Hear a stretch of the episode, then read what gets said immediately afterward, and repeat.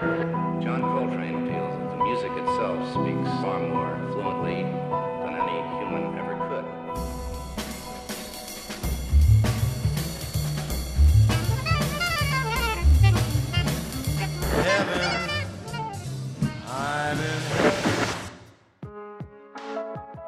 Version standard, le podcast des morceaux qui racontent le jazz. Bonjour à toutes et à tous, bienvenue pour le dixième épisode de Version Standard. En 10 émissions, c'est 60 versions de standard que nous avons écoutées et analysées ensemble. C'est des dizaines d'artistes, des dizaines d'histoires que nous avons parcourues et pourtant, croyez-moi, vous n'avez encore rien entendu. Nous n'avons fait qu'une toute petite partie d'une immense type de jazz qui nous attend et que nous allons continuer à découvrir ensemble. Merci d'écouter Version Standard. Je vous propose aujourd'hui un nouveau voyage qui va nous emmener dans un désert. Nous allons partir sur un drôle de rythme et sur des sonorités trébuchantes, comme si l'on voyageait à dos de chameau. Mais ce ne sera pas une traversée du désert au sens propre, car nous allons faire sur notre chemin de très belles rencontres. Nous allons croiser entre deux dunes des géants du jazz, des chanteurs incroyables et un compositeur de musique de film, entre autres. Pour ne pas vous perdre, suivez le guide. Commençons tout de suite par une version de prestige de Caravan. On doit encore ce standard à Duke Ellington, enfin plutôt à son tromboniste qui en 1936 propose une étrange mélodie que le pianiste s'empresse alors d'arranger. La suite, vous la connaissez, le morceau fait un carton, tout le monde essaie de se l'emparer, etc., etc. Mais celui qui a le plus joué ce morceau, ça reste Duke Ellington, qui en a étiré infiniment les possibilités dans plusieurs formations. Il a notamment repris ce morceau dans un disque qui réunit trois stars du jazz, Duke Ellington au piano, Max Roach à la batterie et Charlie Mingus à la contrebasse. L'enregistrement du disque a été compliqué car ces trois-là ont un très fort caractère, surtout Charlie Mingus qui était réputé pour ses très grandes colères.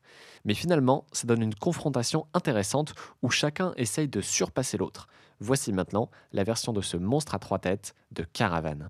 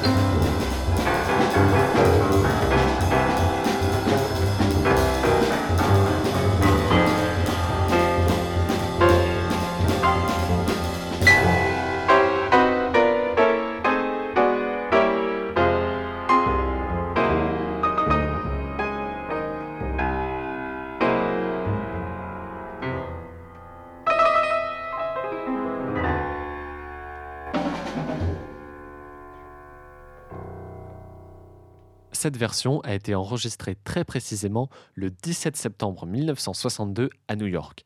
Dans la pièce, trois monstres sacrés du jazz reprennent l'intemporel Caravane.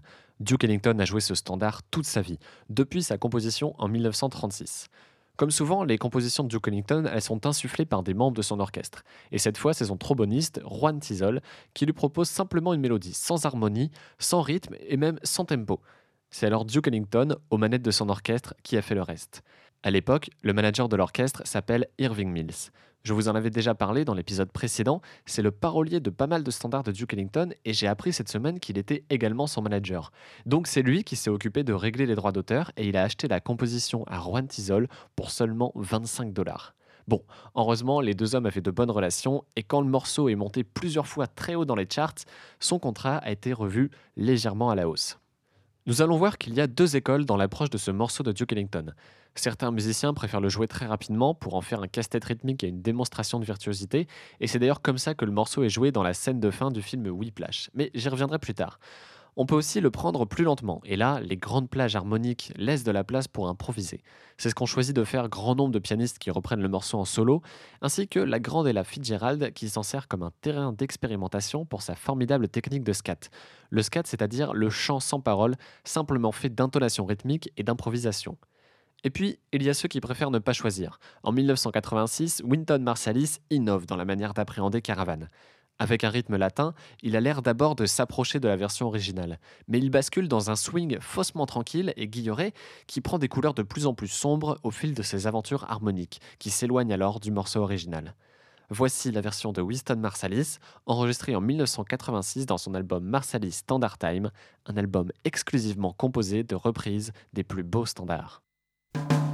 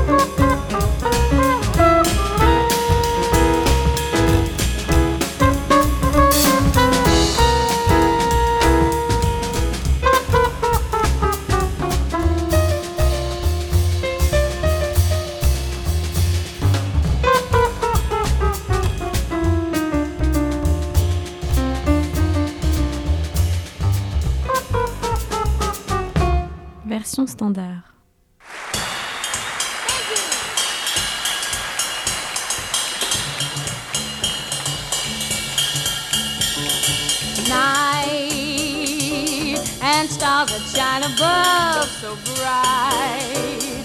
The magic of their fading light that shines upon our caravan. Sleep upon my shoulders as we creep across the sand so I may keep the memory of our caravan.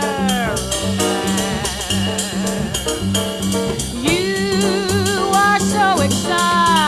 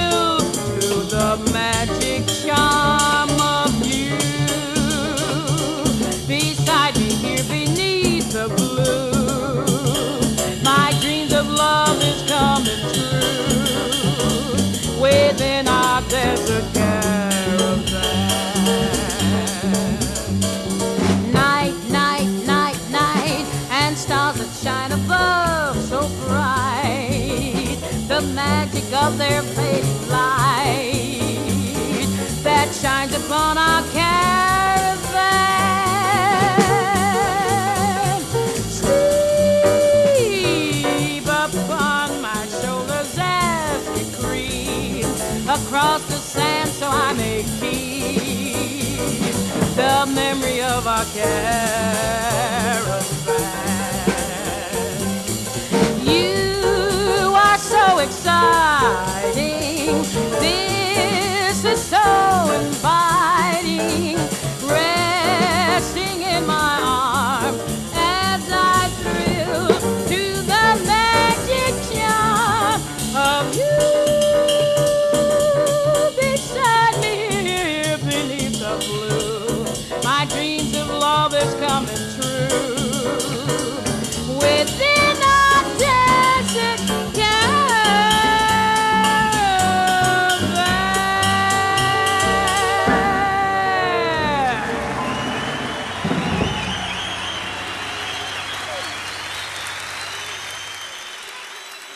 Une nouvelle fois, je n'ai pas pu résister à la version d'Ella Fitzgerald. Contrairement aux apparences, je ne suis pas particulièrement fan d'Ella Fitzgerald, mais en fait, je ne peux pas résister parce que la question, c'était même pas d'aimer ou de ne pas aimer, on est plutôt dans l'ordre de l'admiration et du respect. On ne vous demande pas si vous aimez l'Everest ou pas, peu importe, parce que quoi qu'il arrive, l'Everest restera toujours là. Ça fait quelques fois que je vous passe des versions d'Ella Fitzgerald, mais je me suis rendu compte que je ne vous avais pas encore beaucoup parlé de sa vie. Si ça ne vous dérange pas, je vais le faire maintenant. Ella Fitzgerald est née en Virginie, sur la côte est des États-Unis, et elle a grandi à New York. Elle a vécu une enfance assez difficile, son père a quitté le domicile conjugal très tôt, et elle a perdu sa mère alors qu'elle n'était encore qu'adolescente. Sans doute à la recherche d'une porte de sortie, un soir d'hiver 1934, elle participe à un concours amateur de chant. Elle le remporte haut la main et elle est alors repérée par Chick Webb, un chef d'orchestre venu de Baltimore et qui l'engage immédiatement. Il faut croire qu'elle prend une place très importante dans cette formation car cinq ans plus tard, Chick Webb décède et l'orchestre continue de se produire sous le nom d'Ella Fitzgerald et son célèbre orchestre. Elle commence trois ans plus tard une brillante carrière solo. À partir de là, elle collabore avec tous les plus grands. Dizzy Gillespie, Duke Ellington bien sûr, Nat King Cole, Benny Goodman ou encore Frank Sinatra. En 1955, elle intègre Verve Records, la maison de disques que son producteur a créé rien que pour elle. Il s'agit d'un certain Norman Granz. C'est lui qui est derrière les albums cultes qu'Ella Fitzgerald enregistre avec Louis Armstrong. On pourrait parler de sa très longue carrière pendant des heures, mais je pense que je vous en dirai plus une prochaine fois, je suis sûr qu'on la réécoutera ici. Pour la suite, je vous ai sélectionné une version moins classique de Caravan. Vous l'avez déjà entendu dans cette émission, un standard, c'est parfois l'occasion pour les musiciens de pousser très loin leurs expérimentations en faisant exprès de bousculer tous nos repères fraîchement acquis. Dans cette version enregistrée par Errol Garner, vous allez d'abord entendre une étrange introduction, mais le pianiste a au moins la courtoisie de rester longtemps fixé sur l'accord principal de morceau. Cette version est très paradoxale, parfois elle part sur un swing très classique, elle est à la fois minimaliste et très ambitieuse, on va de surprise en surprise avec cette interprétation d'Errol Garner.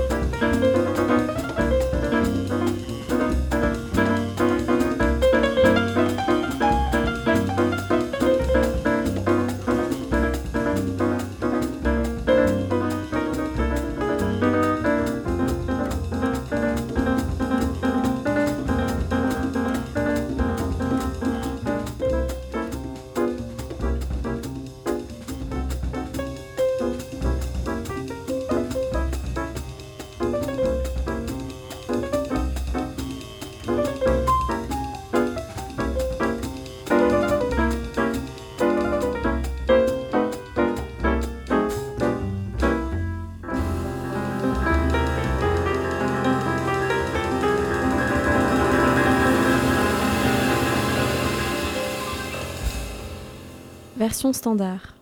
Et maintenant, quelque chose de complètement différent.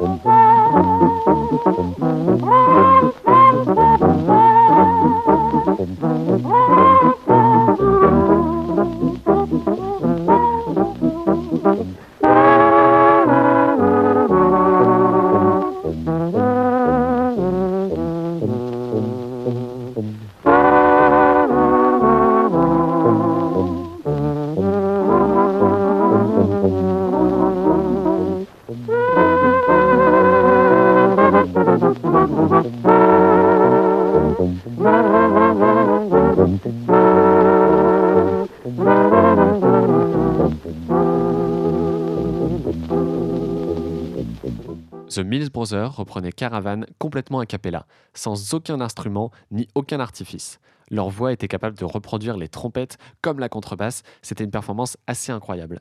Contrairement à tous les groupes aujourd'hui qui font des millions de vues sur YouTube, les Mills Brothers n'avaient pas de compresseur, ils n'avaient aucun effet étrange pour corriger ou améliorer leur voix, et ça rend la chose bien plus organique et intéressante. Avant de vous présenter le dernier morceau, je vous remercie d'avoir écouté Version Standard. Le simple fait que vous ayez écouté jusqu'ici me fait très plaisir. Je vois le nombre d'écoutes grimper paisiblement et j'ai bien envie de voir qui sont les oreilles derrière tous ces graphiques. Je vous propose, si ce n'est pas déjà fait, de vous abonner au podcast, que ce soit sur les réseaux sociaux pour que l'on puisse échanger ou par la newsletter. N'oubliez pas de vous abonner si vous écoutez ce podcast sur iTunes et évidemment de laisser 5 belles étoiles. Toutes les informations sur les épisodes et sur le podcast sont à retrouver sur versionstandard.fr, avec notamment toutes les playlists de l'émission et des versions bonus que je vous sélectionne. Pour notre dernier morceau, j'ai évidemment pris la version du film Whiplash, cette fameuse scène de conclusion où le jeune batteur prend la main sur tout l'orchestre et pour faire entendre sur scène toute sa rage, sa détermination et sa technique. Bon alors, j'ai quand même un problème sur cette version. J'adore l'arrangement up-tempo pour orchestre réalisé par John Wasson. Par contre, je ne suis pas vraiment fan du très long solo de batterie. J'ai déjà vu des longs solos de batterie en concert, des choses incroyables qui racontent une histoire avec une vraie progression, mais là je n'entends pas grand chose d'intéressant et ça dure vraiment longtemps. Autant devant, le film, on est complètement happé par le, le solo, autant je trouve que ça ne résiste pas trop à l'écoute seul. Donc vous dites-moi ce que vous en pensez, je m'en remets aux spécialistes de la batterie, est-ce que vous entendez vraiment une démonstration technique? Je vous laisse avec ces quelques pistes de réflexion et je vous donne rendez-vous pour le prochain épisode. C'était Version Standard. À très bientôt.